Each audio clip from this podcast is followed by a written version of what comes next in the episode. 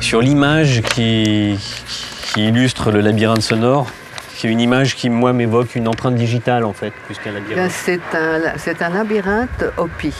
Et euh, c'était un parcours sacré, c'était un parcours qui était associé à l'idée de la renaissance ou de la naissance.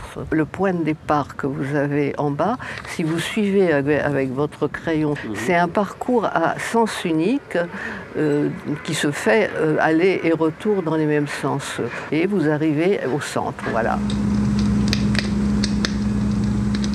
Vous allez faire ce labyrinthe qui va être une pièce à l'extérieur? Oui.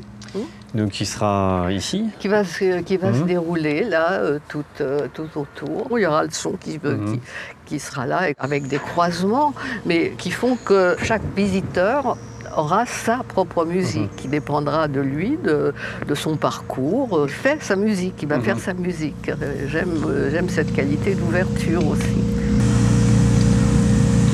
Et j'ai confié le cœur du labyrinthe à mon amie Laetitia. Vous avez pris des instrumentistes euh, qui étaient là ou vous avez ah, choisi les instruments euh, Non, vous savez, j'ai toujours, euh, j'ai toujours pratiqué une sorte de maïotique. Laetitia pourrait en témoigner puisqu'elle me considère plus comme son mentor que comme un professeur. Comme je l'ai dit souvent, je ne lui ai rien enseigné, mais simplement lorsque je l'ai connue, c'était une jeune adolescente dont je ne savais pas trop si elle était plus orientée vers le visuel ou l'auditif.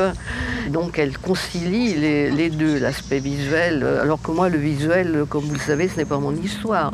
Euh, vous, c'est le visuel, hein, notre, notre système OCAM. Euh, j'aime bien citer ma pensée sur cette collaboration qui est une sorte de, double, mais de double qui serait comment dirais-je, de différentes couleurs. Vous, vous travaillez avec euh, bah, une très grande richesse, une très grande palette, d'éléments.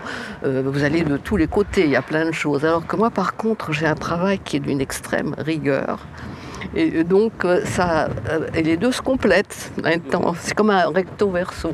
Oui, moi j'ai l'impression que si on reprend l'exemple du recto verso, par exemple d'une pièce, vous êtes dans la, conception presque moléculaire de cette pièce, dans la, dans la, matière ou dans la, chose qu'on va voir au microscope euh, à l'intérieur de la pièce. Et moi, je serais peut-être euh, ce qui, ce qui est tourné vers l'extérieur et la, face. Et c'est ce qui m'a attiré dans votre travail. Et sans doute ce qui rejoint aussi peut-être l'idée de ce labyrinthe dans lequel on, pénètre et on évolue en allant vers, vers le centre, c'était cette capacité à dépasser la surface de la musique et de la dimension sonore et de rentrer dans une expérience qui est euh, unique parce que tout à coup on, est à l'intérieur du son et pas en tant qu'observateur.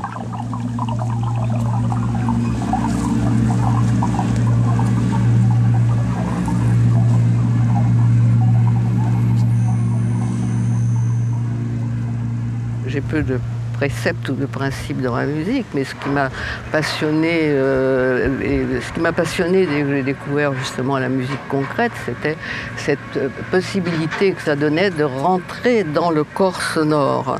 Là aussi, c'est quelque chose qui nous rapproche parce que euh, j'ai presque le sentiment de modeler intérieurement la musique, c'est-à-dire de prendre un matériau sonore et à partir de ce matériau sonore de légèrement modifier les choses pour l'amener d'un certain état à un autre, progressivement et insensiblement, si possible, qu'on s'en aperçoive à peine.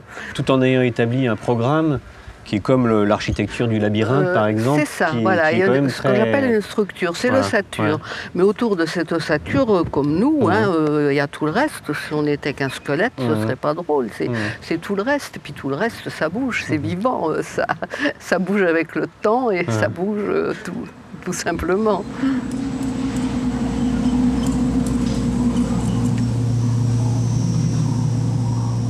Qui m'intéresse dans cette pièce, c'est le fait qu'elle soit totalement euh, malléable, Mhm. qu'elle puisse être différente à chaque fois. Si c'était la même pièce, euh, j'aurais plus envie de la faire. Alors qu'est-ce qu'il y aura comme euh, modification par rapport à, à Alors, cette ligne euh, de- là, il, là, il y aura seulement euh, ma- mon, comment dirais-je, mes trames sonores, mes sept Mhm. trames euh, sonores qui sont donc sur des bandes continues de, de légères différences de durée et donc euh, qui s'enchaîneront euh, les unes après les autres.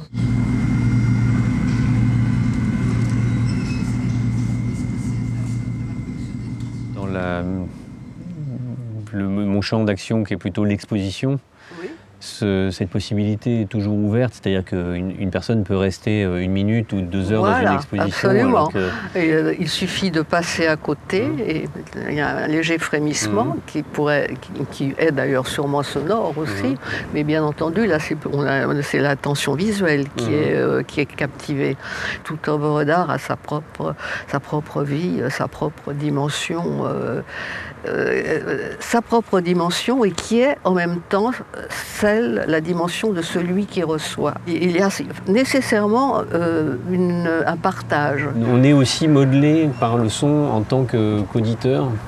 Il y a une dimension assez physique en fait. C'est-à-dire qu'on on rentre dans une, euh, une expérience. Ça, ça amène une attention d'écoute. Et euh, c'est vrai que ça fait partie aussi des choses qu'ont fait Pierre Schaeffer, John Cage, euh, de- de- d'insister sur la qualité d'écoute Mhm. qui fait la musique, Mhm. c'est-à-dire la manière dont on écoute.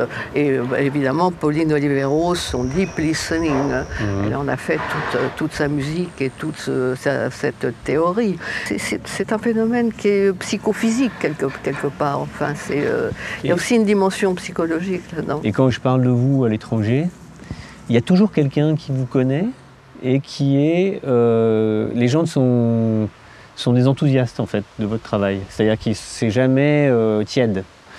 Il y a un apprentissage immédiat au contact de votre musique. Ce n'est ce n'est même pas un apprentissage, c'est une rencontre, je Mhm. crois.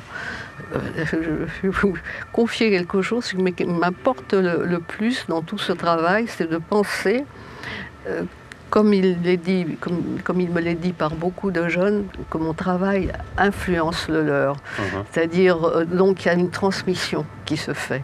Et donc, euh, que, que moi je disparaisse, que ma musique disparaisse, peu importe, il en restera quelque chose à travers tous ceux qui feront une musique euh, comme toutes les œuvres d'art. On ne naît pas de rien, on est d'influences qu'on a reçues, euh, heureusement.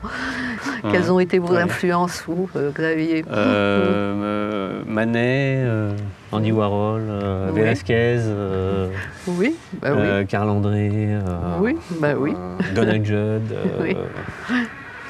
Des artistes conceptuels en général. voilà. Et maintenant vous. Merci. Merci beaucoup Eliane. Mais euh, merci à vous, Xavier.